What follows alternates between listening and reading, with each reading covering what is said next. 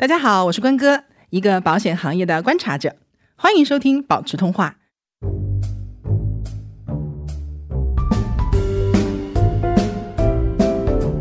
讨论财务自由的时候，很多时候我们会过于强调这个财务怎么怎么怎么样，嗯，但实际上因为财务自由它是两个词嘛，就是我们先要搞清楚我们想要的自由是什么。虽然我们现在可能会对保险有自己的一些想法，但是不要去着急说给它做一个很固定的一个定义，因为未来可能我们会对它产生新的一些想法，你会觉得它，哎，这个好像对我来说是很有用的东西，因为我们也在变化。攒钱的时候，其实关注点不应该是说我怎么克制自己的欲望，而是说我能不能找到一个让这笔钱能够更好满足我欲望的方法。嗯，省钱这个过程实际上也可以是越来越开心的一个过程。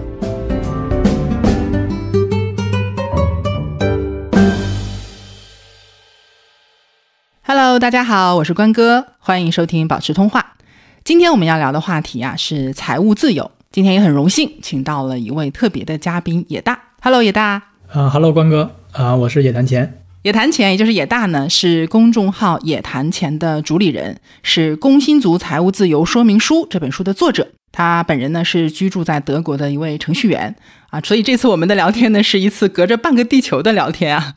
嗯，在二零一七年的时候，野大定了一个五年的计划啊，计划在他三十岁，也就是五年之后，积累本金到五百万元，同时呢，实现每年百分之十的收益，从而实现财务自由。那截止到目前，应该是四年过去了，他的财务自由计划呢，已经完成了，应该是百分之九十以上，对吗？可以这么说吧，就基本接近百分之百了，是吧？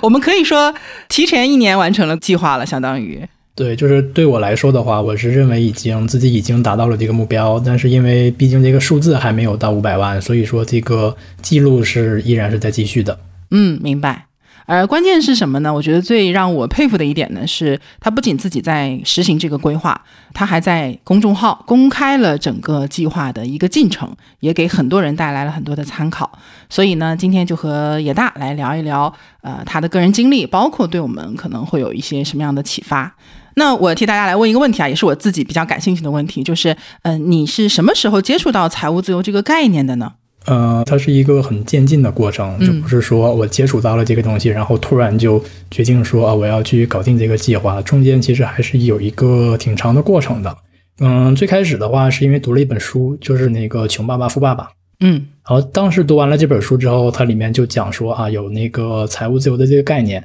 但是刚刚读完了之后，其实很多人可能也是跟我差不多，就是感觉哇，就是满腔热血，觉得这件事儿真的非常值得期待。然后觉得说，OK，那个不是说必须得是按照一个完全的规则上大学、毕业、工作、养家，然后退休，不是一个这样的既定路线，还有其他的选择。但是具体怎么实现呢？其实刚开始是不知道的。对。但是再后来的话，开始投资了嘛，然后发现说，哎，投资这件事儿，如果我能做到好的话，可以创造比较稳定的收益。然后再把这两件事关联在一起，有一个财务自由的概念，就是知道说，工作不是产生收入的唯一方式。在投资的时候发现，OK，我可以通过投资，比如说股票、基金，或者是房产，或者什么其他的，通过这些工具来帮我产生那个被动收入，就相当于是说，一个是有概念，知道说我应该往哪走；另一个呢，就是说，相当于是给了我一工具，告诉我应该做什么，然后把这两件事关联在一起，才有一个非常明确的，就是想法吧。就是说，我觉得财务自由这件事儿，我一定能实现，我能做得到。那也就是说，其实跟我们大多数人的路径是一样的，从知到行之间，其实还有一个漫长的发展过程。对，其实财务自由现在也是一个我觉得很多人都会聊到的一个词，就感觉是大多数人特别向往的一个过程。感觉我们所有的问题都可以通过财务自由来解决。呃，但是我发现每个人他对于财务自由的定义其实完全是不一样的，这是一个很主观的东西。所以我想问野大，你心目当中的财务自由是怎么来定义的呢？嗯，我觉得应该是这样的，就是。咱先不说财务啊，不说有多少多少钱，咱就先说为啥咱不自由。很多人一说财务自由，觉得就是啊，我想买什么就能买什么，我想干嘛就能干嘛。嗯，但是一想说，哎，为什么咱大部分人他不自由呢？其实不是因为说咱想买东西不能买，其实很多时候我们不自由是因为。我们必须要上班，嗯，然后我们必须待在办公室里面去做某一些被安排的工作。所以说，对我来说的话，我对那个财务自由的看法是，这不是说你要有多少多少钱，要积累到多少多少资产，嗯，而是说一个很简单，就是说你通过投资也好，什么其他方式也好，只要你能够什么也不干，可以通过被动收入来支付生活，不再让自己的生活是完全依靠上班打工的这份钱的收入，其实就算是财务自由的。比方说，我的被动收入如果能够超过家庭的开支，嗯那么实际上就算是已经说哦，我和工作已经依赖性就不那么强了。嗯然后如果说我这个被动收入还能再高一点，能够比上班的收入还要再高的话，我就基本上就已可以说不会再有因为工作这件事情让我感到有不自由的这种感觉。所以说，实际上自由嘛，它不是说你想做什么就能做什么，而是说当你想不做这件事情的时候，你有底气说 OK，这件事我不做，我不想做。哎，我觉得这个点很好啊，就是自由不是说想做什么就去做什么，它是可以选择。我不想做什么的时候，我有选择权，真的是可以不做的。因为很多人现在在不得着去做一些自己其实不想做的事情，对吗？表面上来看，想做什么就能做什么是自由，但实际上很多时候我们觉得我们想做的事是被各种欲望牵着走的。对，是比方说，很多时候我们想做的事，不是因为我们自己真的想做，而是说身边所有人都在做，然后所以我也不得不做，嗯，这是是这么一个概念。但是说，当我们说反过来考虑说我不想做什么，然后我怎么拒绝这个东西的时候，其实这个过程更接近于我们自己的本心。嗯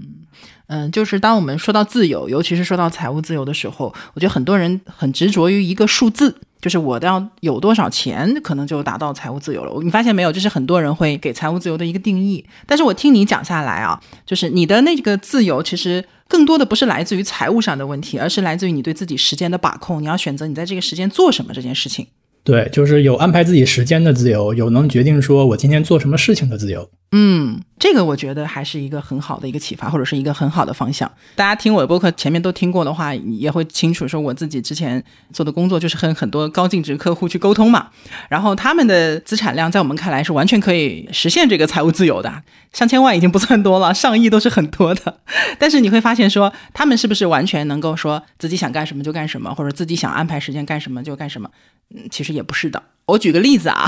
嗯、我之前也有一个一个企业家的客户，然后资产量真的是他自己可能都不太清楚自己具体每天有多少钱，但是他的状态也并不是说我完全能够按照我自己的想法去安排，因为。他除了有很大的财产量以外呢，他还有很大的责任，就是他这些企业里面无很多的员工都要依靠他的这个决定去生存的，所以他有一种就是说被架上去然后下不来。所以我接触了那么多的呃高净值的人群之后，其实我也是在还没有进入到财务自由的一个状态之下就开始想这个问题：那我们赚钱到底是为了什么？呃，我们赚多少钱可能才能真正获得自由？那么我们赚多少钱跟我们的自由到底有什么关系？我觉得野大这个部分其实对我来说是一个，也是一个很好的回答。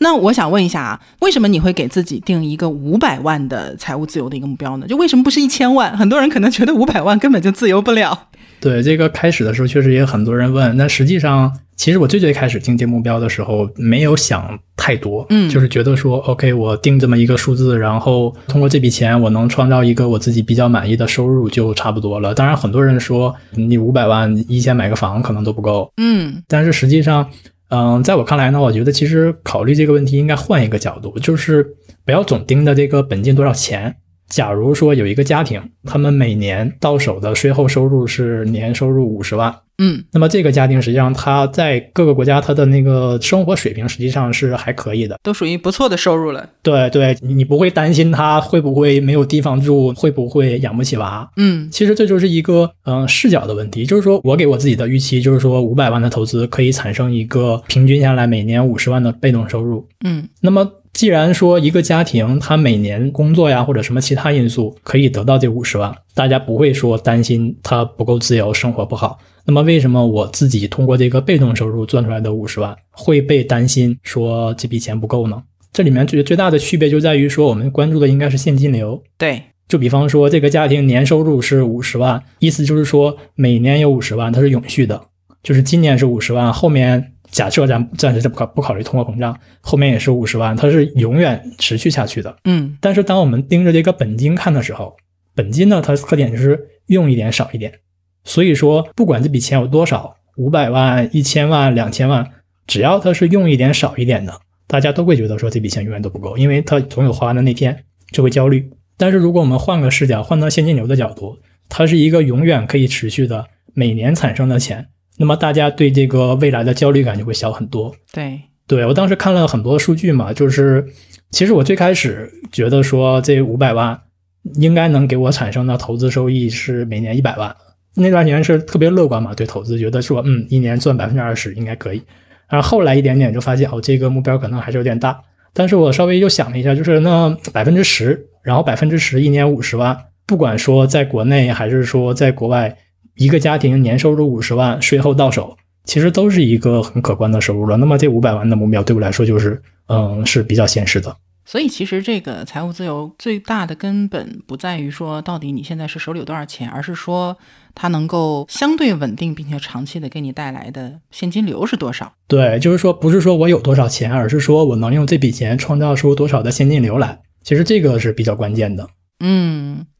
从最开始去做这个财务自由目标的时候，你的本金大概是多少呢？开始做这个计划的时候，应该是在一七年。一七年那个时候，我自己从一二年就已经开始投资了，虽然钱比较少。嗯，我开始自己的财务自由计划的时候，我又去跟家里讲了很久，就是准备了很长时间去跟他们说服这个计划。因为我发现，哦，全靠自己一个人的话，就是相当于是说增加一部分的那个投入可以放大杠杆嘛。嗯，然后最后他们同意了，然后说 OK，就把一笔以前打算给我说以后结婚生子啊或者买房的时候用了一笔钱。然后也直接给到我了，嗯，所以说就是相当于说我在开始计划之前，以前的算上我自己的投资啊，算上后来家里给我一部分的钱呢，然后加一起的话，大概我觉得应该是一百万出头吧，嗯。嗯，但是我自己这个时政真正公开开始的时候是二零一九年，所以说二零一七年的时候本金是一百万，但是我开始那个实证的时候是两百万。嗯，我们起点大概是在一百万左右，然后通过四年的时间是达到了五百万，对吗？那其实这个速度也是蛮快的了，实际上。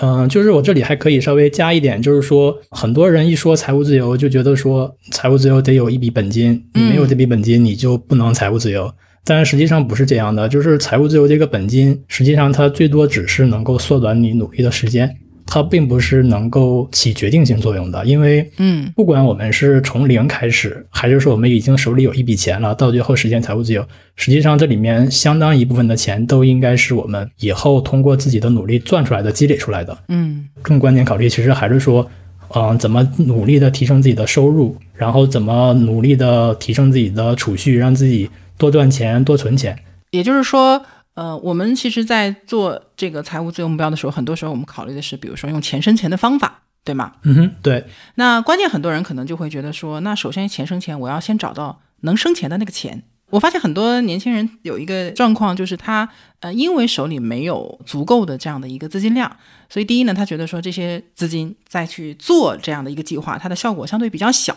所以他可能缺乏一些动力。还有一种情况呢是。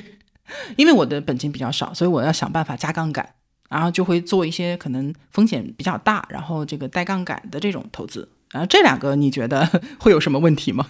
嗯，这两个我其实都不是特别喜欢，因为第一种情况呢是，嗯，我一定要有一笔钱才能开始投资。但这里就是忽视了一个问题，就是说投资实际上是一种能力，嗯，它不是说你有了钱你立刻就能赚到钱，嗯，因为所有的人开始投资的时候实际上都是会亏钱的，他是要交学费的。如果我们手里开始就有一大笔钱，实际上反而会容易亏的特别多。嗯，然后这是一定要有第一笔钱才能开始投资的，这个我觉得这这是一个不是特别好的观念。第二个就是加杠杆嘛，加杠杆的话，就是确实我们能看到很多加了杠杆然后成功的案例，但实际上还有那么多加了杠杆最后反而失败的案例呢。对。嗯，之前有人说嘛，就讲说买房子就应该买一个最大的，就是你能买多少就买多少。为什么呢？因为你背了最大的债务以后，他会逼着你存钱，嗯，这是一个强制储蓄的过程。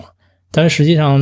嗯，巴菲特其实在三十年前就讲过一个故事，就是巴菲特当时讲的是说啊，很多人给我们讲说加杠杆负债的意义，为什么呢？一方面它能扩大经营，另一方面它能让你变得很谨慎、很小心，嗯。然后巴菲特就做了个比喻，就是说这就好比说。在一个方向盘上装一把刀，这个时候你开车呢，那么这个驾驶员肯定会非常小心、非常谨慎。但问题就在于说，仅仅发生一个很小的意外，就可能让一场本来没什么事儿的小的突发情况，变成一场可能会伤命的事故。嗯，应该是《原则》这本书里其实有这样的一个观点，就是如果你看到了这件事情存在一个风险，这个风险是。极大的就是那种我们完全承受不了的，也没有办法翻身的一个风险。那其实这个事你就不要做，你就不要承担这样的一个风险。对，就是承担那种可控的风险，不要承担那种一旦间发生会让我们导致所有财产全部归零的这种风险。因为，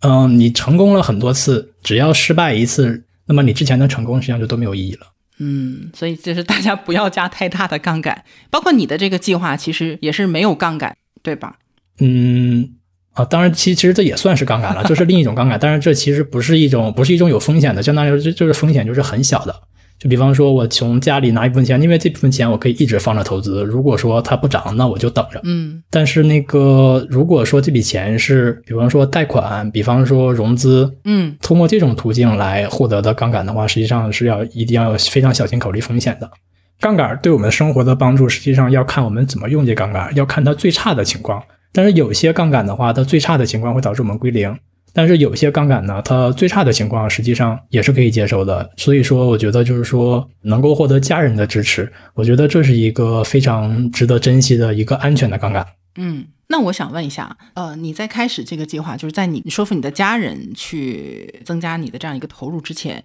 呃，是怎样获得这种就是说我能够通过投资来实现这样一个计划的信心呢？我从二零一二年大二大三的时候，其实就已经在开始投资了。嗯，然后到我觉得我自己能够赚到钱，收益还很不错的时候，其实中间已经过了五年的时间了。就是这个信心实际上是一点点建立起来的。就是在这个投资过程中，你会知道自己大概能力的边界是在哪。因为只要你有认真的记录自己的投资的情况，就是有这一个明确数字在的话，实际上是会有感觉的。所以，我可不可以理这样理解啊？就是不管我当时的本金是有多少，其实是建议大家早早的去尝试做投资这件事情。就是如果说只给一个建议的话，嗯，我觉得就是能多早就多早。我之前看过一篇那个我我一个很喜欢的作者写的文章嘛，嗯，他就讲说，巴菲特的投资收益率是百分之二十，差不多是每三点五年他的资产就可以翻一倍，嗯，但是这个收益率在世界上并不是不可逾越的。有很多机构，有很多人，他的投资方式，他的投资收益实际上是超过巴菲特的。嗯，但是为什么这些人没有巴菲特有钱呢？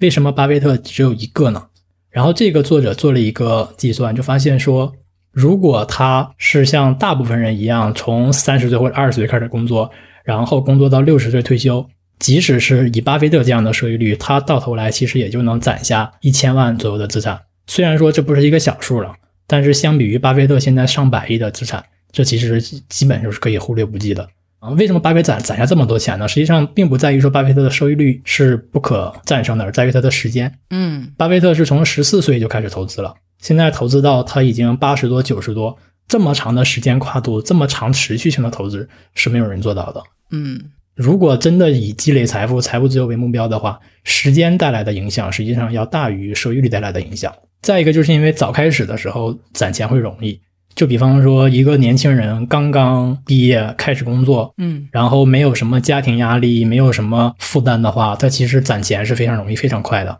但是如果说已经买了房、生了娃，然后再过十来年，父母又要养老了，那么这个时候想要再再开始攒钱，想要再去规划财务的话，实际上就困难多了。不同时间段，我们能适合做的事情是不一样的。就是越早的话，其实越能抓住这个最适合攒钱的时间窗口。嗯，但是。我现在反而感觉啊，就现在年轻人攒钱好像都比较难。嗯，就我身边大多数都是，嗯，要么就月光，要么就很努力的在把每个月的工资能够剩下一部分。这个 这个感觉和我年轻的时候那个状态也不太一样。野大，你可能是应该是自己的工资应该能攒下很大一部分，对吗？嗯，对，就是我大概能攒下百分之七十以上，超厉害，是一个习惯的原因吧。就百百分之七十，我自己确确实蛮蛮自豪的一个数字的，就是因为我之前有一次去参加一个那个讲座嘛，然后讲关于投资啊之类的，当时我坐在前排，然后老师就提问嘛，然后说你们觉得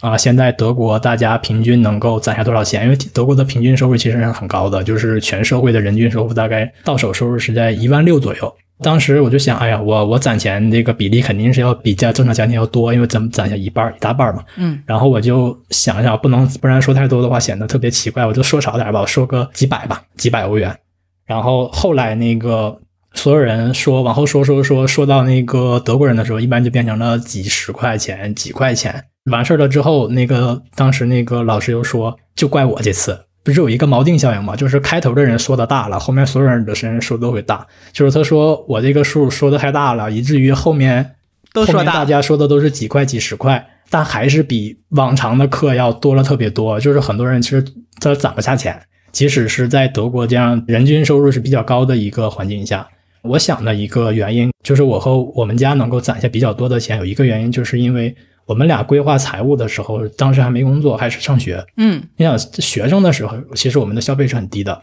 但是就是因为有了这个财务规划，我们发现 OK 攒钱很有必要，很重要。所以说，从学生到工作的这一段，就是我们现在的家庭的开销，实际上跟上学的时候开销嗯相差不大。嗯如果说做到这样一个开销的话，其实攒下钱就非常容易了。但是如果说我开始没有这个计划，我开始先进入社会赚了钱就开始啊买车，然后买东西，然后开始消费，然后已经习惯了一个高消费，再往下减的话，就会难很多。就是说前面建议大家早开始理财嘛，其实这里面还有一个原因，就是因为早期的时候我们收入低的时候，然后我们控制自己的消费在一个低的水平，不要涨上去是比较容易的。但是如果我们的消费水平已经涨上去了，然后想要再降下来的话，实际上这个过程就要难得多。由奢入俭难嘛，对，所以其实就是就是要克制自己的一些消费欲望。嗯嗯，我不喜欢用“克制”这个词。对，就是就是是这样的，因为消费实际上并不是说我要不买东西。对我有一个最近的例子，因为我最近那个买了房子在装修嘛，因为之前国内有一段时间特别流行那个喷水的那个马桶盖，嗯然后我就想说，哎，这个这个不错，我跟开发商说我想要一个马桶，那个马桶三万多，然后我当时就 为什么这么贵？对，就特别贵，而且而且这个开发商还很良心，就是他没有收我特别高的那个人工费，然后只是说这个马桶的价钱。嗯有一瞬间，其实我都觉得我被说服了，就是说觉得我应该买它。那个时候我就其实就很焦虑，就是说如果我不买，我怎么能克制自己的这个想法，就很难。嗯但是再后来呢，我收到了第二份的报价单，是要换地板的。开始原装的那个地板是比较丑的一个颜色，我们觉得，然后我们就直接选了一个自己最喜欢的。然后我一看报价，就是我们全屋的地板全都换了，报价才一万。对比一下，我马桶一天能做五分钟、十分钟就已经最多了，它对我的生活其实没什么改善。但是我如果拿这笔钱换个地板，然后剩下的钱攒起来，对我的生活实际上改善是非常非常非常明显的。就是因为我会每天的看着它，所以说我觉得攒钱的时候，其实关注点不应该是说我怎么克制自己的欲望，而是说我能不能找到一个让这笔钱能够更好满足我欲望的方法。嗯不要通过降低自己生活幸福感和克制的方式去省钱。嗯，省钱这个过程实际上也可以是越来越开心的一个过程。其实是我是很同意这个观点的，因为我从毕业工作到现在，我基本上也储蓄率应该也都是在百分之五十以上。嗯哼，就是我刚开始毕业那几年，可能一个月工资也只有大概三四千块钱。当然，我有一个优势啊，就是有一段时间我是住在家里，我不用交房租，呃、所以可能对于现在年轻人来讲，房租本身是一个比较贵的部分。但是我觉得啊，我那个时候的消费虽然不高，但是我也没觉得自己好像很辛苦，因为当我习惯了那样的一个消费方式的时候，就不会有特别难过的这种感觉。它就是一个习惯，嗯它没有那种说我要克制的那种感觉，对吗？而且我我们就变成聊聊怎么样去储蓄了，其实跟大家聊怎么样去积攒自己的就是刚开始的这个财富积累的过程。对，其实储蓄是最好的积累第一桶金的方式，因为它是一个完全可以复制的，不会说有运气啊，别人能攒你就不能攒了。因为投资啊、创业呀、或者什么其他的方式，实际上多多少少都有很多运气的成分。就是别人做完了，你再复制一遍，其实你不一定拿得到能拿到一样的效果。但是储蓄这件事儿，实际上是你做多少就能收获多少的，所以我其实我还是我是很推荐大家关注储蓄而不是投资的，就是不管是财务自由也好，还是说正常理财也好。对它其实是第一步，就储蓄实际上也是一个人管理财富能力当中很重要的一个部分。就如果储蓄这个部分都做的不是很好，也没有很好的方法的话，即便是快速的有很多的财富积累，它可能也没有办法很好的管理。嗯，我那个时候我记得我啊，有一段时间我觉得。呃，这个不建议大家去借鉴啊，但是可以给大家一个参考。我每个月会把自己的呃收入，然后支出，包括说我的那个整体的储蓄，做一个 Excel 表格，OK，包括我每天的花费，我都会记账。对，我觉得记账是一个真的是一个很好的习惯。不仅仅是说消费的记账，然后投资的记账也很重要。就像你前面问我说啊，怎么确定自己投资的能力是 OK 的？其实我自己是有一个严格的统计的，就是我会对比我自己赚了多少钱，我会对比说我相比于自己不投资去买指数基金，我能赚多少钱。就是开始的时候一笔一笔啊，它是一个很碎片、很散的东西，感觉没什么用。嗯。但是当记了多了之后，其实面对这个数字，我们就会形成一种感觉。就比方说。投资记账记得多了，就知道自己投资的水平，投资以后的预期大概会有什么样一个范围，就会有一种感觉。消费其实也是一样的，就是消费记账记多了，慢慢就会形成一种意识，就是说，可能有的人不记账的话，就是我今天花点钱，明天花点钱，最后一看账单，哎，我明明没花多少钱呢，怎么一下这么多？对，就是这个过程完全是无感的。但是如果记了账以后，就是这个过程，其实你就会知道说自己的钱花到哪里去了，怎么回事儿。前提就是不是说看到账单然后吓了一跳，然后就在想以后怎么办，而是说在花的时候，其实就会有一种感觉说，OK，我打个车花了五块钱，但是我知道说这五块钱可能说攒下来会是很大的一笔。我觉得这个还是蛮关键的，就是记账的这这个过程。对，就是要对过程有一个感知，对，不然的话就真的是莫名其妙，钱也不知道怎么花掉的。我觉得现在尤其是呃刷信用卡呀，或者是这种二维码 数字付款，真的是降低了很多这种付钱时的这种仪式感，让大家觉得没觉得在花钱，我只是刷了一下，滴了一下而已，对吗？对对，有的时候现金实际上感觉会更好，所以我我用信用卡我一定会那个开那个短信提醒，嗯，就是我一般尽量会避免用那个直接用支付宝和微信，我就算拿用支付宝和微信，我也会在里面绑我的信用卡，然后我刷一笔，然后提醒我一下花多少钱，然后把它记下来，这个过程的话感知就会好很多。嗯，我现在其实也在记账，然后我到现在每天可能有很多笔的支出，就算我今天可能来不及一一记下来，那我可能两三天我也会集中找个时间把这几天就没有记下来的账也重新补上去，因为现在消费都有记录嘛，记不住也没有关系，你去翻微信、翻支付宝的记录，其实都能看得到。然后每个月其实可以看到说，因为很多现在 A P P 嘛也会形成那种柱状图啊、饼图啊，就帮你去看说我的花费大头在哪里，这个月的什么开销比上个月可能又增加了。其实我觉得这就是什么呢？一个叫过程管理。就是你在一个过程当中去不断的参与、去感知。另外一个呢，就是数据分析，这个是可以用在任何一个行业当中的。那所以我那个时候就是从毕业开始，一直是有这样的一个习惯，就会有一种什么感觉呢？就是我每当我看到我攒钱的那个效果在不断的上升的时候，每个月在提升的时候，是非常开心和快乐的。对，就是这个过程实际上是有一个正反馈的，就是攒了之后，看了自己的钱，看了自己的本金越来越多。然后再加上投资这些本金产生的收益又越来越多，这个过程其实是很满足的。对，所以如果是真的是没有这种攒钱习惯的话，真的可以开始尝试一下。另外一个呢，其实在这个攒钱的过程当中，其实也是我们了解自己消费习惯，对吧？然后投资习惯，包括说我们的行为习惯，以及我们自己的一些风格偏好，了解自己的一个过程。这个我觉得，呃，也大家聊到的这个部分应该是非常有借鉴意义的。然后我接下来还有一个我觉得很重要的问题啊，就是，呃，你刚才说到，就是我们这个进度已经是提前了嘛，对吧？大概百分之八十的时间就已经达到了。那可不可以聊一聊，说这个进展为什么会这么顺利呢？就是我们可以有哪些地方是可以借鉴的呢？实际上，我看过很多同样在记录自己那个财务自由历程的博主啊，一些故事啊。一个蛮普遍的情况就是，很多人都是提前达到的，可能规划了十年，然后提前了三四年的时间达到这个计划。然后其中有一个很重要的点，就是我们在规划未来的时候，其实上刚刚开始规划的时候，我们会有很多焦虑，我们会担心各种各样的意外呀，可能出现这个问题，可能出现那个问题。但实际上，我们忽视了一种意外，就是那种很正向的意外。因为毕竟这是十年的时间嘛，中间我们会有加薪，然后我们生活会出现一些积极的变化。我觉得主要还是这些积极的变化带来的这个，就是说一种超预期的过程。但是就我觉得这个这个过程，其实我是没有办法说，嗯，用什么什么办法就。可以提前实现，因为如果你知道这个方法的话，你就会把它直接做到计划里。不可能是说我先做一个差的计划，然后我自己做了一个做的计划比这个好。所以说，好好享受过程吧。就是这个在这个过程中，我们一定会遇到很多能给我们生活带来积极变化的意外。其实这有的时候就是一个自然的结果。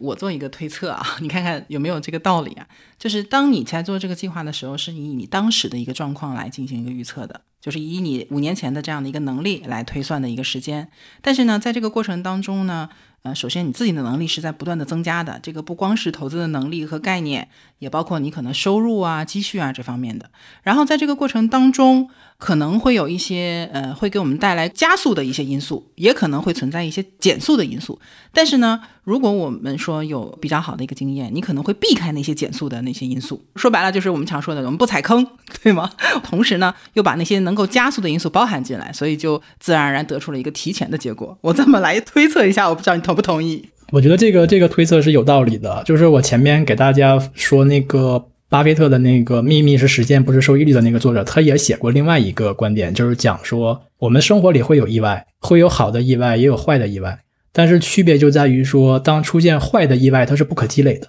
但是好的意外实际上是会被积累下来的。对比方说，我们车坏了，然后我们花了一笔钱，这是一个坏的意外，但是有了这个经验以后，我们就会注意避免说啊，以后我就注意点，要么我就干脆不买车了。要么我再用其他方式，我可以避免掉这个坏的因素产生的影响。就是说，这个影响它是其实是不可持续的。但是，如果我们生活中出现了一个好的意外，比方说，嗯，我意外挣了一笔钱，我这笔钱我把它存下来产生投资，那么在未来的很多年，我意外赚到的这笔钱所产生的投资，实际上都是一个可以积累的。嗯，然后我会遇到一些好的意外，可能我升值了，那么我升值了之后。这个正向的意外也会给我持未来很多年带来一个持续的改善，也就是说，坏的意外它是不能积累的，一次性的发生完之后就 OK 了，就就没有了。但是好的意外发生了之后，我们会想办法把它保留下来，让它不断的积累下去。我觉得这确实可能是在考虑长期计划的时候可能会出现的一个结果。当时那个作者最后的结论是这么说的，就是说人在储蓄的时候一定要悲观，因为我们生活这么长时间，一定会发生意外。这意外里面一定会有比较糟糕的、比较负面的、比较不好的，但是在投资的时候，人一定要乐观。为什么？就是因为好的意外是可以积累的，是可以持续发挥作用的，但是坏的意外实际上是一次性的，它会被解决掉、处理掉。还是要有这种抗挫折的这种概念和意识在。对，就是我们是会不断成长的。对这个，我觉得“成长”这个词很重要。就是我们第一呢，就是要让自己成长；第二是不能忽略了未来自己成长的可能性。那也大，可能大家会比较关心的一个话题就是，呃，你的投资方法是什么呢？呃，我的投资方法很简单，就是开始的时候也是跟大部分人一样，就是啊买股票，然后看新闻，然后听消息去做一些买进卖出，然后定了很多复杂的方法策略。但是到后来的话，就越来越简单了，就是选了几只基金。然后有钱就买，有钱就买，有钱就买。我管这个方法叫躺赚，就是我自己其实不干什么事儿，因为投资的投入产出比实际上是非常不确定的。比如说买指数基金，我没有付出任何努力，什么事情也不干，然后我就能赚到一个每年差不多百分之十左右的一个收益，就是一个很理想的结果了。但是如果说我在里面投入了自己的努力，不买指数基金了，我开始去炒股了，那最后其实反而可能还挣不到什么钱了。所以说我在做投资的时候，我自己就是发现说。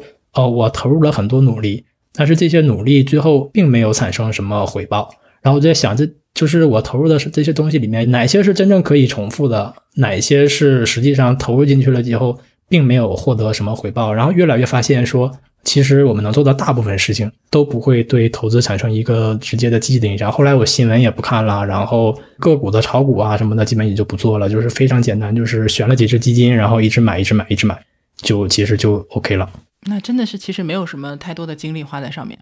哇，那这是太理想的状态了。我觉得你这个跟我个人的方法其实有异曲同工之处。嗯，因为我自己其实也有一个呃总结的一个懒人投资法。就我有一段时间啊，我的工作每天就是大量的去接收什么呢？就是隔夜市场信息，而且不光是国内的，还有国际的。嗯哼。然后呢，其实也会根据每天的市场情况，就帮我的客户去做一些操作呀，或者调整这个样子的。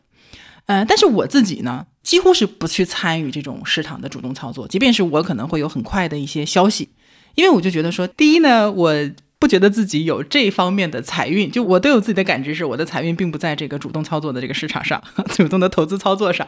另一方面，我的精力都花在替别人去忙了，但是我完全没有精力去花在我自己的这个投资上。再一个呢。因为我的工作时间比较长，我跟你一样，我最开始的投资其实也有，就是傻傻的，在没有什么经验的情况下就冲到了这个 A 股市场，一上来就碰到了零八年的那个金融危机。所以你可以想象一下我当时的那个状态，从一个很高的地方杀进去，然后也是赔的比较多。呃，但是好在什么呢？因为我那时候比较年轻，也没有什么钱。呃，即便是感觉赔的比较厉害，其实现在看也真的是没有多少钱。但是那个经历对我来说的影响。还有从当中吸取的经验啊，我觉得这十多年一直对我来说是非常有益的。长期来讲的话，那个开始的时候就遇上一些不太好的意外，就比方说市场崩盘呐、大跌啊，实际上对以后的投资经历来讲，其实是一件很好的事情，反而有用。对，反而会建立起很多正向的激励。就比方说，我们刚刚开始买了，然后我们就遇到了危机，那么其实我们就会对市场建有一种很敬畏市场的心态。其实这个时候其实亏不了多少钱，因为本身也是刚刚开始投资，没有人说或者说很少有人会一上去就把所有的钱都投进去。对，就刚刚开始尝试的这个阶段就认识到了这个市场的风险。假如说反向，另一种情况就是刚刚开始投资就市场大涨，那么这个过程中实际上我们就会不断的强化一种错误的观念，就是说我把钱投进去就能大涨，然后我们的钱就会越投越多，越投越多。但是实际上市场危机迟早会来的，这个时候其实反而会亏大钱。就是市场涨了，但是他以为是自己行。对，就是市场实际上赚的钱来自于碰巧这段时间市场行情好。对，但是我们会把它归因为自己的选择和方法。所以我也从中 get 到了，就是我自己对于风险的一个偏好其实并不高，就我承受风险的能力并没有我想象的那么的强。因为这里不光是多少钱的问题，这还有一个情绪波动的问题。我本身就是一个情绪敏感的人。呃，从那段时间到现在，因为也十几年过去了嘛，然后加上我自己工作一直在这个行业当中，所以我其实也能发现一个点，就是说市场永远是有周期的。你看短期，今天涨了，明天跌了，会有很大的情绪波动。但是如果说我们看长期，因为我那天跟我的小助理也在沟通这个事情，他最近也是这一两年开始做投资，然后短期的这种波动对他这个情绪的影响就会比较大。我说你不要老看。你越看，你越主观的情绪波动，而且你看的往往是，比如说这半年的这个涨幅，甚至是快的话，就是这一个礼拜、这一个月的一个涨幅。我说你不要这样看，你把那个拉到，比如说三年、五年，甚至更长。我说我是从零几年开始看，看十几年的波动，你就会发现它是有规律的，它一定是在长期是有涨有跌的。所以我最后我自己就做了一个呃什么样的投资方法呢？就跟你其实有类似的地方。嗯，我也是投资基金，而且我是用定投的方式。然后呢，我把我的这个定投的周期大概定在五到七年左右。那我就觉得说，在五到七年之间，市场一定会有一个高点，相对来讲的高点。我只要在这个高点把我的所有的定投把它抛出了，那其实基本上这五到七年平均的收益率达到百分之十以上是没有什么问题的。嗯啊，这就是我的懒人投资法。我甚至是不择时。啊，然后我也不怎么太挑，说这个基金到底是什么样的一个情况，就是我大概已经过了两个周期了嘛，那这两个周期其实基本上都是达到了这样的一个一个效果吧，就算是。当然，我不是说在建议大家去完全照着我的这样去方法，也不是说完全说去 copy 野大的方法，而是说我觉得我们两个人共同点就是对这个市场其实会有一些规律性的一些看法，对吗？嗯，对，我觉得就是比较相同的地方，就是我们会尽可能的去少去主观判断这个市场，对，就是不是说盯着这个市场里发生了什么事，然后立刻就要去做出一个反应，而是去考虑一些非常特别长期的问题。然后那个不同一点呢，就是说在这个过程中，你可能会是通过自己的经验和方法来把控这个周期。等到呢，我这边可能会另外一个思路，就是我只买，我是基本上是不会卖的。我不会说，呃，我判断这个周期来了，然后我就把把这笔投资全都卖出去了。我会一直在里面持续的持有。为什么呢？因为我买的很多基金实际上都是那个，我不是买指数基金，我是买那个主动基金。嗯，就是有基金经理在里面有主动的操作，或者说是一些跟投。那么实际上是说，在这个投资的过程中，他们会代替我去判断这个周期和市场。那么我要做的实际上就是信任他们。那么我怎么信任他们呢？就最好的方法就是说我把钱全给他们，然后我自己什么都不管了。找到这些比较厉害的基金经理，或者是说这些嗯组合的主理人，然后把钱给他们，然后我们就自己就就什么也不再管了。其实这就是一个收益很高的投资方式了。那我又有一个问题了，你怎么样去找到这么呃相对比较厉害的这个专业的人呢？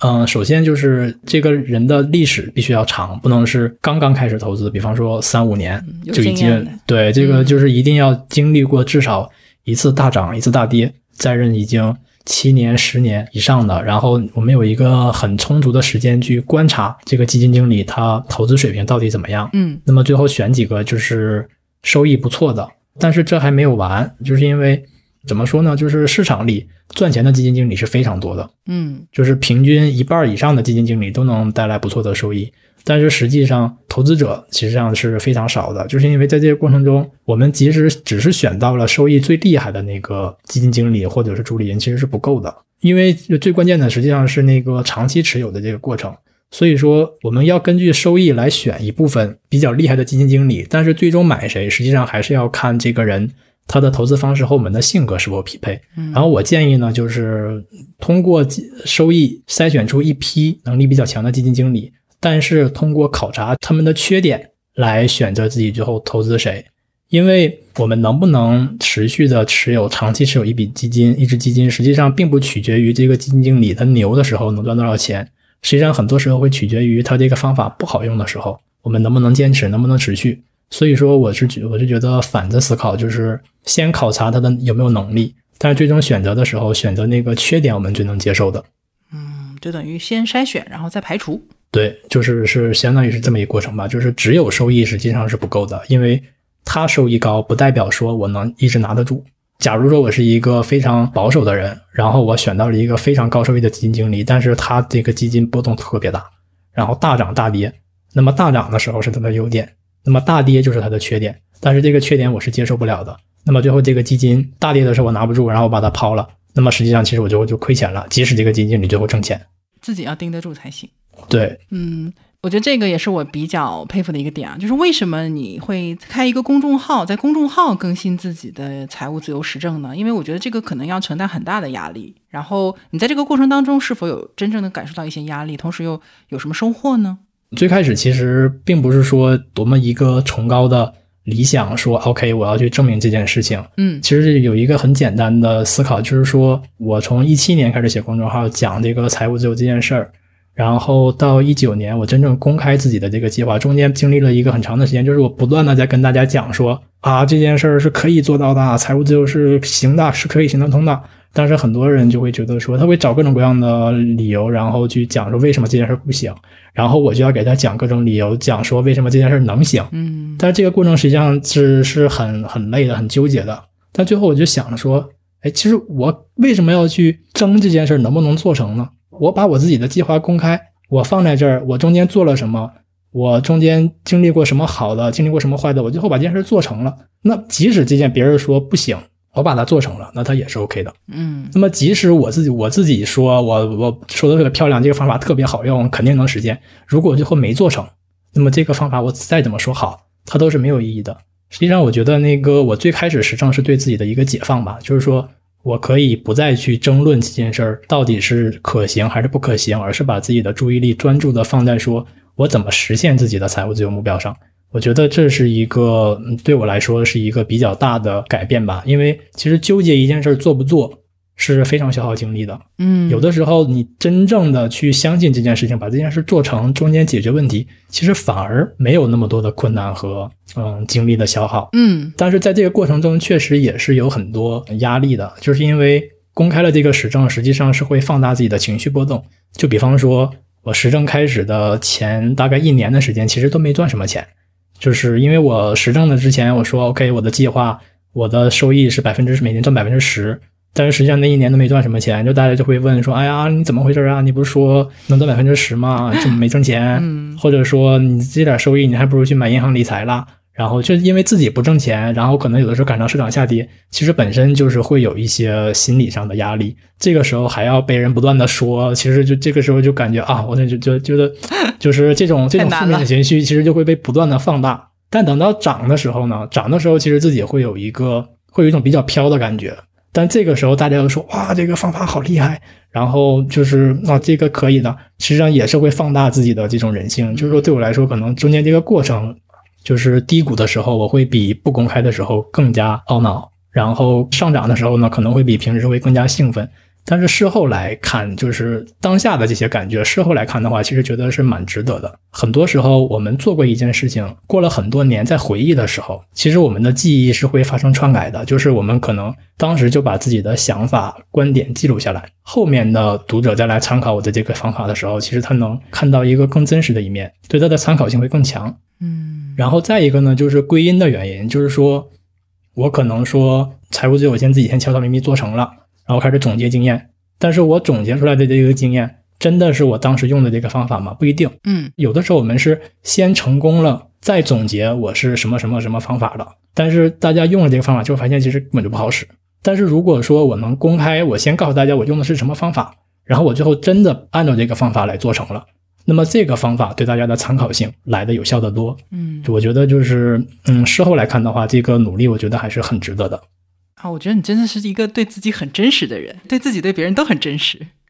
嗯，真实的话就比较轻松嘛。因为我最近正好听那个梦岩和南天他们聊了一些播客，然后南天老师当时说，如果说你是虚假的，那么你对这个人讲了一个故事，那么你要对另一个人讲一个故事，然后最后你就发现你就被绕在了不同的故事里面，你就会自己的非常非常累。对，但是如果说你永远都说最真实的这个东西，不管什么时候，不管对谁，你只要只讲这个最真真实的东西，其实反而是很轻松的。是的，不需要用无数的谎言再去圆其中的一个谎言。对，OK，我们往下走啊，就是那我想问一个问题，就是在这个过程当中啊，因为我们讲说财务其实有一个很重要的地方叫做风险管理嘛，呃，你也提到说中间可能会有一些比较不是很好的一个经验，那在这个地方你有没有自己的风险管理，包括财务风险的应对方法呢？嗯，我这一路走过来的话，我自己感觉还是算是比较幸运的吧。就是我没有遇到过那些可以说得上特别巨大的那种变故和风险。可能有两个原因吧。当然，第一个就是因为肯定是这里面是有运气因素的。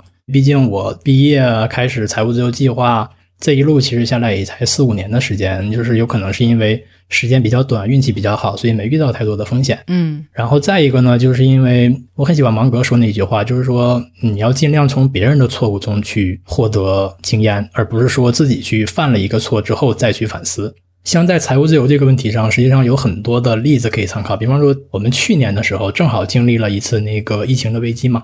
其实这就是一个很好的观察点。对，就是真正的在这个危机里面去看其他人是怎么应对这个问题的，他们遇到了哪些问题，然后他们又是怎么解决的。其实，在这个过程中，我们就可以提前知道很多我们真正走上这条路有可能会发生的事情。嗯，我也读了很多就是比较具体的，最终那个财务自由失败啊，或者说不太理想的例子。然后在这个过程中，实际上就能学到很多。我觉得这个可能是对我来说帮助比较大的，就是多去看一些嗯、呃失败的经历，不仅仅是那些特别理想、特别完美、特别漂亮的故事。所以我们如果看到身边或者是社会新闻上一些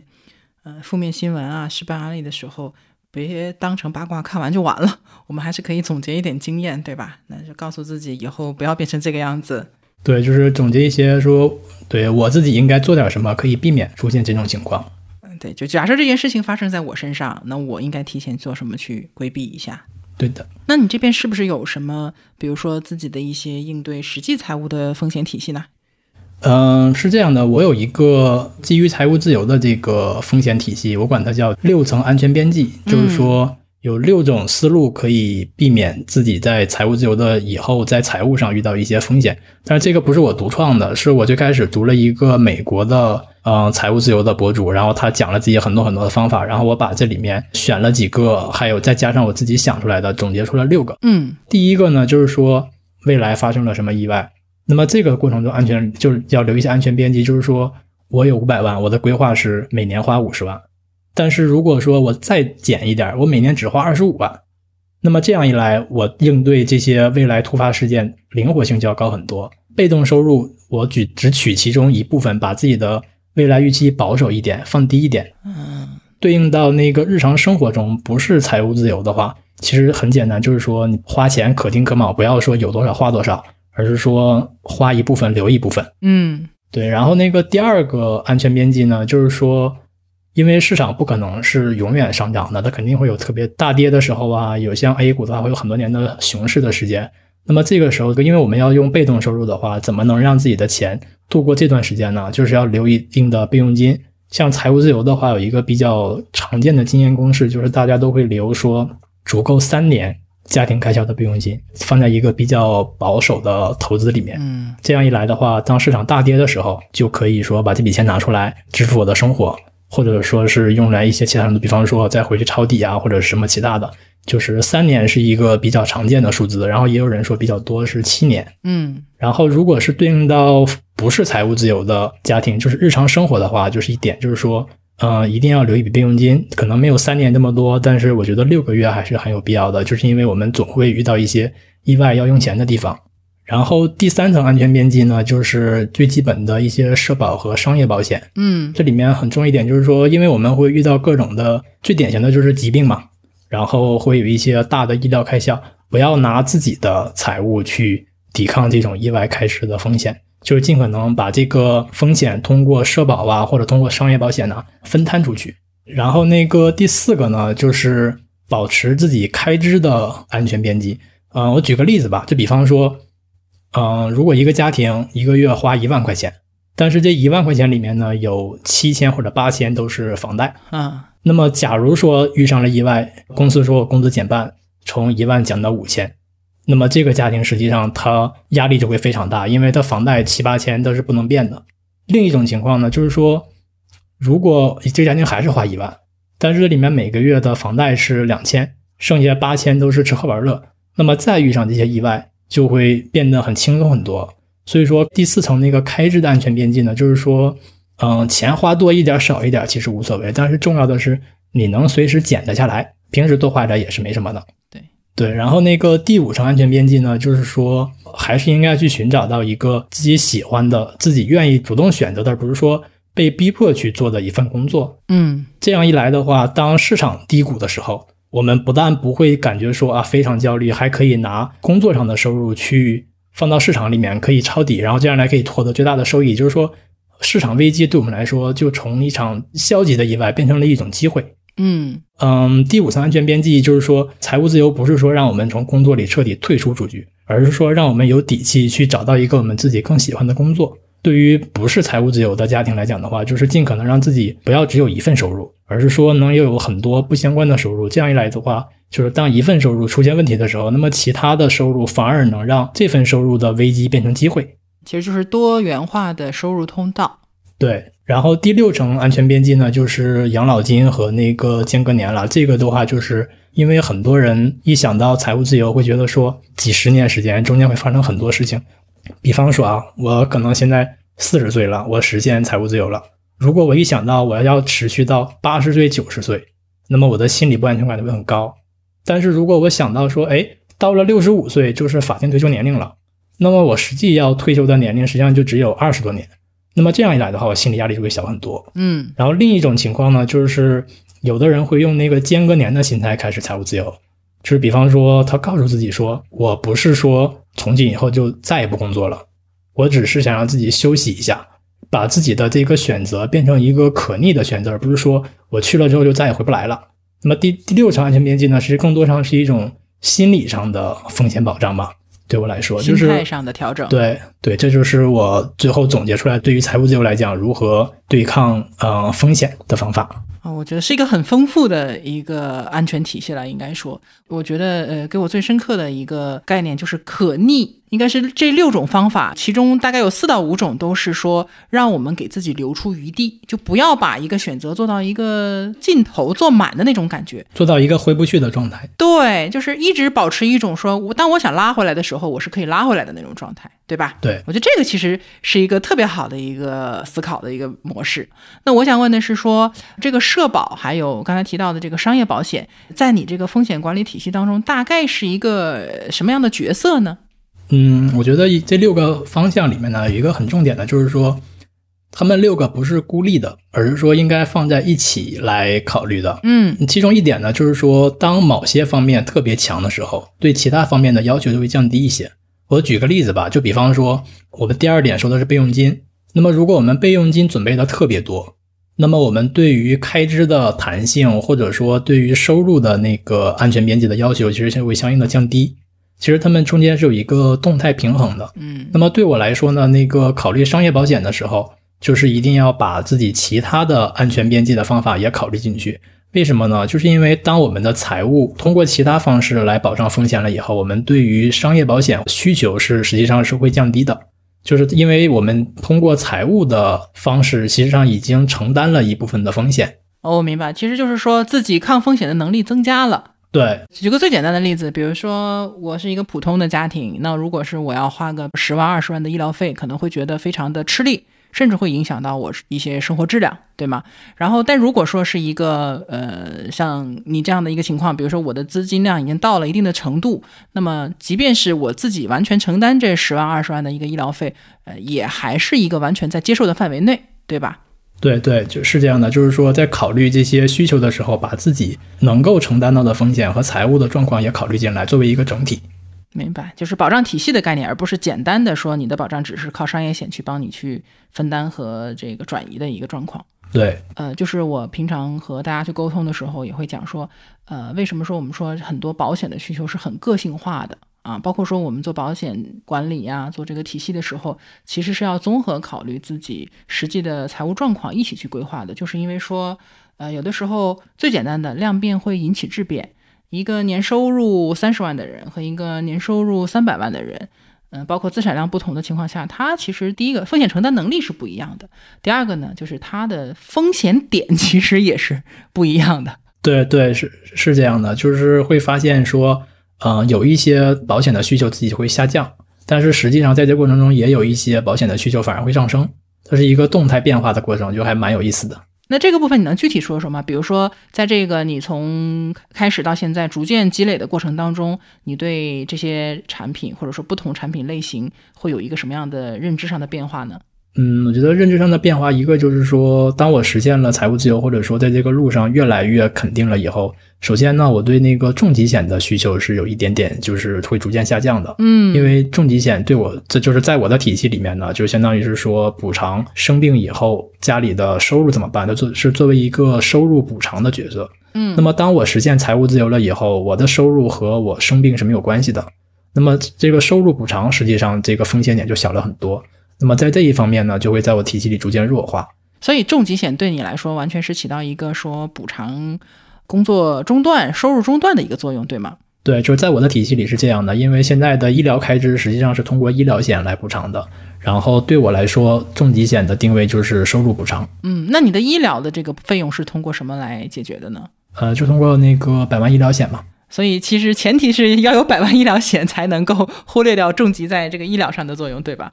嗯，对，就是嗯，但是这里这里需要加一点，就是说我在这里面说的这几类，就是说是把自己带入到一个生活在国内的人的情况，嗯，因为我自己生活在国外，所以说会有一点点不一样的区别，这个我们可以稍后聊。嗯，那你还是很熟悉这个国内的体系的。那就是说，重疾的需求其实是下降的。呃，我可不可以这么来理解啊？因为重疾险其实大家要做的话，其实也不会做太高的保额。那现在其实大家做的五十万、一百万已经不少了，对吗？嗯，对，我觉得五十万、一百万其实已经足够了。嗯，因为其实大头可能大家比较担心的主要是医疗的开支，对，就是这一点，这点的话保额要比较高。嗯但是如果只是收入补偿的话，实际上应该从我们自己的收入的角度来出发。而不是说这个疾病要花多少钱，就比如说一个家庭，他的年收入是十万，那么实际上他的重疾险的需求就是大概三五年的家庭的收入的这个保额，实际上在我来看来就是足够的。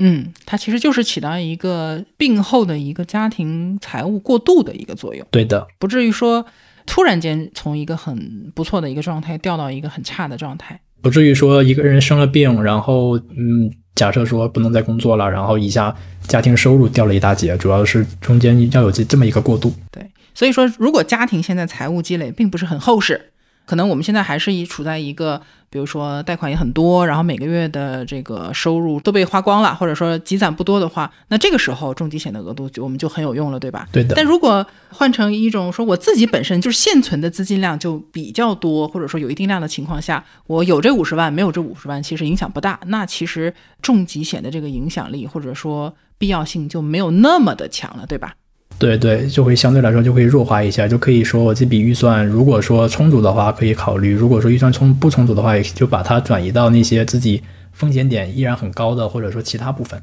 啊，其实这个也可以看说，就是你想不想去运用这个杠杆了。这个我觉得可以聊一些这个不同人的不同看法。就是你刚才说的那种情况，其实我觉得是符合就是我们从需求推工具的一个情况的。但我之前其实有一个客户，他是一个什么情况？他自己是很有钱的，就我认为啊。他完全不需要买重疾险，因为很多时候我在接咨询的时候也是说，重疾险并不是一个很重要的。那这种情况，很多时候我们要去规划一些关于资金的筹划，包括说这个传承的筹划。但是我做的最大的一笔重疾的保单是一个企业主，他是一个非常。呃，商人思维的一个人，他做了三百万的重疾保额，这是我见过的最大的，我没有见过更大的。那么就很很好奇，就是为什么呢？对我也问了这个问题，就是他其实根本就不差这三百万，因为他自己随时随地都可以掏出三百万，而且对他的整体财务状况没有任何的影响。所以我也问他，我说那你为什么要做这样的一个计划呢？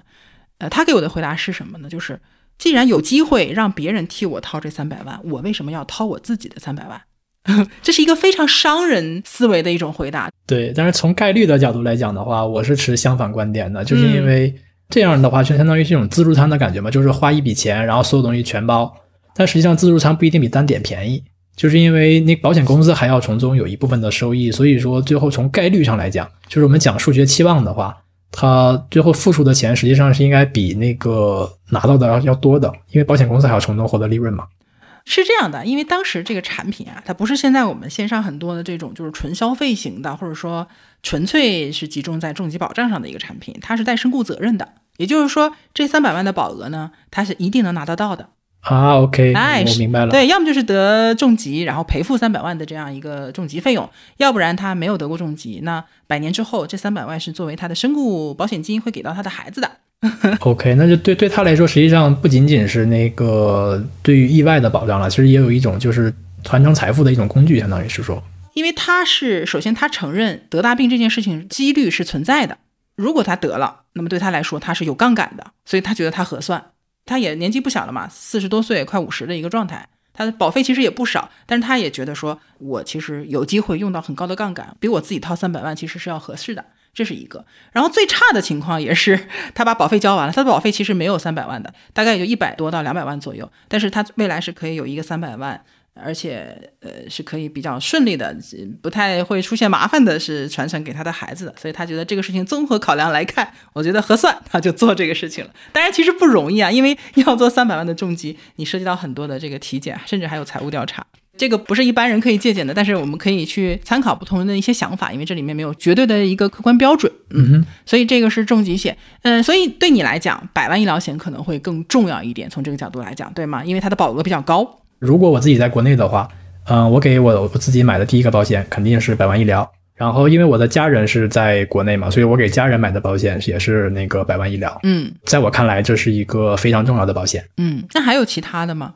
嗯，我觉得有还有一个变化吧，就是说前面我们说的，就财务自由的这个过程中，我发现对重疾险的需求没有以前的那么高了。嗯，然后另一个反向呢，就是我发现自己对那个寿险的那个兴趣是增加的。我觉得这个中间那个心态是蛮有意思的。开始的时候我是在财务自由的路上嘛，就没有完成。然后有一天我就突然间想说，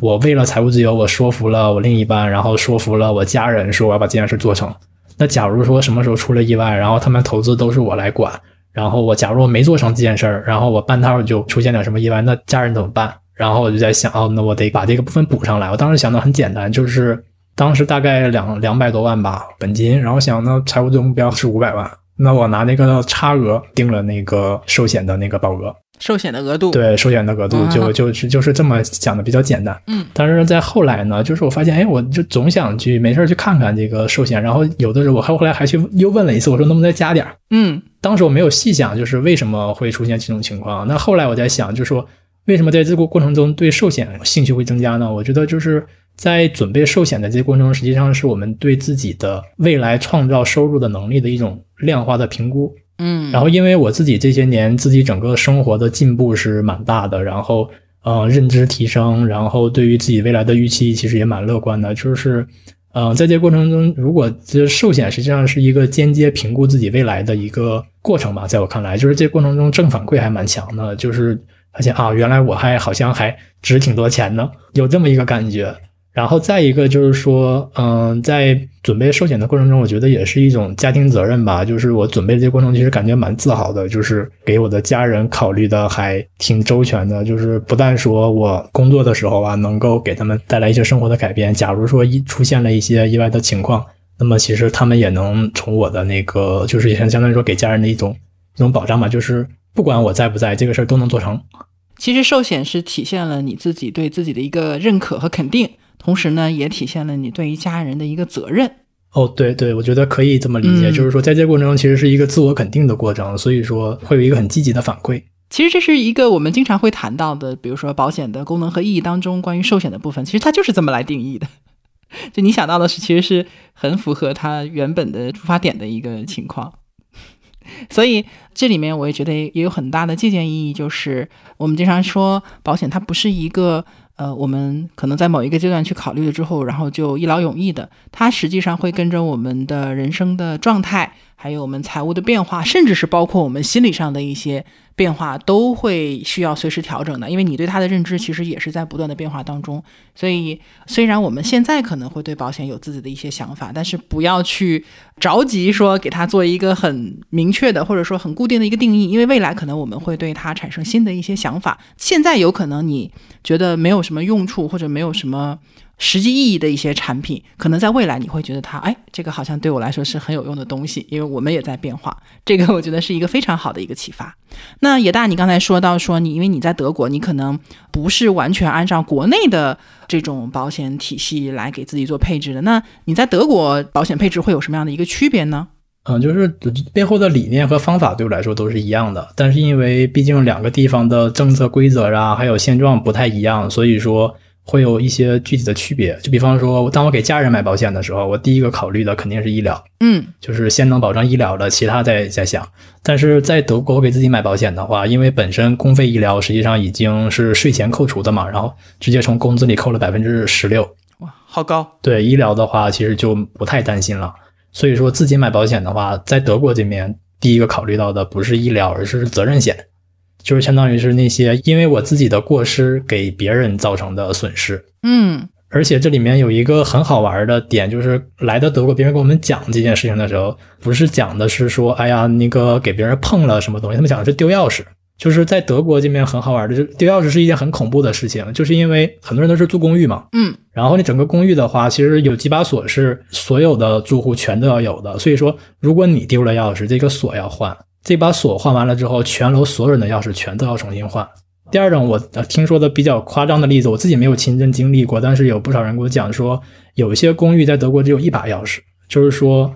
你开楼下大门的钥匙和开你家的钥匙是一把钥匙，所有人的钥匙既能开底下的大门，也能开自家的那个房门。但如果这个时候你把钥匙丢了，那么全楼的锁都要重新换，全楼的钥匙都要重新备，这些钱全都需要丢钥匙的人来付，就是有可能一下就是几千上万欧的开销，而且丢钥匙又是一件特别容易发生的事情。所以说当时就在讲，哦，这个太可怕了。然后当时其实是这么被安利这个责任险的。当然，在后来的话，就发现那个责任险真的是一个很刚需的保险嘛，就是因为我们能犯错的地方是很多的。比方很说到很简单的，就是呃跟朋友一起玩，然后一伸手把朋友手机打飞了，然后手机碎了。嗯那你说这个时候，朋友出于面子肯定不会跟你说你把手机赔我，嗯，但是你你自己的话，你怎么办？你你不可能说。就是这这周专业就很不赔嘛很尴尬的情况，对，可能自己又又又不舍得赔，但是朋友又不好意思要，但是如果有保险的话，其实走个保险就很简单。我首先我先表达一下，就是关于这个钥匙这个事件啊，我觉得很奇怪，岂不是变成了一把钥匙可以开所有人的公寓的门吗？最开始的时候，他们听说很多公寓楼都是这么设计的。不过我们现在住的很多公寓楼是分两把的，就是楼下大门一把钥匙，然后上面那个自己家门一把钥匙。啊那就没有这个问题了，对吗？当然也有这个问题啊，就是因为你所有人的钥匙你还是要重新配的吧？就比方说你楼下换锁了，大门的锁你要换，嗯，明白。就因为大家会有一把公用的这个钥匙，这个钥匙丢了，那大家都要一起换这个钥匙对，大家都要一起换。啊，那这个成本确实是比较大。对，这个成本就很大，所以说最开始被安利那个责任险是这样的，但是到后来的话，就是发现哦，这个东西真的很有必要，因为能犯错的地方太多了嘛，而且责任险实际上杠杆非常高，就是虽然我们讲的是那个丢钥匙啊、手机这些小事儿，但其实它最高可以到那个几千万甚至上亿的保额，就是因为，嗯，它会保到一些，比方说一不小心你引起你造成火灾了，你把别人房子点了。嗯或者说自家有自己的房子，但是因为德国这边很多家庭是用那个烧煤油来供暖，就是在地下室里会有一个煤油的锅炉，嗯很多老房子。但是如果这个煤油泄漏了，它就会造成比较严重的那个环境的问题嘛。然后这个时候一般开罚单都是几百万欧这样的罚单，天所以说这个责任险的话也能覆盖到环保的这部分。哎，这是一个非常注重自己的责任的一个国家。呃，不是自己注重了，别人给你注重，所以你不得不注重。因为我我我知道德国是非常严谨的一个风格嘛，包括说他们很喜欢打官司，因为有什么事儿可能就是呃我们可能就私下调停调停啊，沟通一下解决，但是他们可能就是会公事公办，都是用打官司或者找律师的方法来解决。对对，因为我所以说我除了责任险以外，另外一个保险就是花的比较多的就是律师险。啊、就保险公司还可以赔你打官司的时候雇律师的费用。对，就是在德国这边的话是会这样的，就是它可以包很多，比方说你私人的纠纷，然后和工作的纠纷、交通的纠纷，它是分开算的，然后就是是有这个赔付的。哇，那这个真的是很有意思。对，就是因为在这边的话，那个有的时候法条比那个讲道理啊要好使很多。就是在这边的外国人嘛，就是我们在这边是外国人，作为外国人的话，很多人其实不愿意跟政府打交道，就是觉得哎呀，这个政府高人一等的这种感觉。然后我有个同事嘛，他是克罗地亚的，嗯，之后聊天的时候他就说，你跟政府报税啊，说到什么时候，千万不要跟他们扯，他们说啥就是啥。但是我就不这么想，因为我平时会看到很多那个法条，然后我就会去拿法条去跟人谈。然后就比方说那个换签证的时候找外管局嘛，如果我发现说，哎，外管局哪些事情处理的不对，然后我就会去找那个法条。有一次，比方说换延签证的时候，他说，啊、要去上什么什么课，然后怎么怎么样，我觉得很烦那个。然后我去查了一下，发现，哎，有几个法条说明哪些情况是不需要上的。然后我就直接把这个法条引用出来，然后我直接给他说，根据哪哪哪个法条哪哪哪款，我不需要这个，然后你直接给我延签就行了。他那边就说 OK，然后就直接就顺就就就搞定了。哎啊，对，然后就是他们。对他们会很很认这个法律，就是你跟他讲道理啊，然后让人通融啊什么的，其实不太有用。但是如果拿拿出法条的话，就效果就很好。就是不管是说跟个人，还是说跟那个政府部门打交道的话，其实都会容易很多。所以说，就是律师险在这边的话，就是用到的情况还蛮多的。所以这是非常从实际的需求出发的一个一个产品，或者说一个工具。其实这个道理，我觉得完全其实也是共通的。就是我们看这些保险的产品，其实它就是一个工具，没有必要把它看得那么重。这个产品再好，我没有这个需求，它它也 没有用处。但是如果说我有这方面的需求，它能满足我的需求或者解决我的问题，它就是一个好的工具。所以我们在去考虑这些问题的时候，呃，应该是最开始先从挖掘和了解自己的真正的需求开始，而不是说别人说哎这个东西很好，我们就跟着去买一个。嗯，对的。对，好的，那今天其实呃我们聊的内容已经很多了啊。首先我们了解了野大的呃这个财务自由的整体的一个计划，从开始到现在的一个思路，包括说它呃财务自由背后到底是如何定义的。我觉得这个观点我也非常的认同。自由其实我觉得是目的，但是财务其实是当中的手段。对，就是讨论财务自由的时候，很多时候我们会过于强调这个财务怎么怎么怎么样。嗯，但实际上，因为财务自由它是两个词嘛，就是我们先要搞清楚我们想要的自由是什么，然后再去想我怎么通过财务来实现这个目标。嗯，我们找到自己所适合的那样的一个定义，然后呢，再去努力的实现。呃，同时呢，我们也看到了这个很有趣的一些德国的和我们不同的这个保险方面的一些需求，然后背后的原理其实也是呃一样的。这里就感谢野大啊，有机会的话，我们可以再聊一些其他方面的问题，因为我觉得从财务这个角度来讲，可以扩展的内容太多了。也如果大家对野大有什么问题，或者说有什么样的讨论的地方，也可以留言给我们。那我们今天的内容就到这里了，今天再次谢谢野大。啊，也谢谢关哥，嗯，好的，那我们就下期再见了，拜拜。拜拜。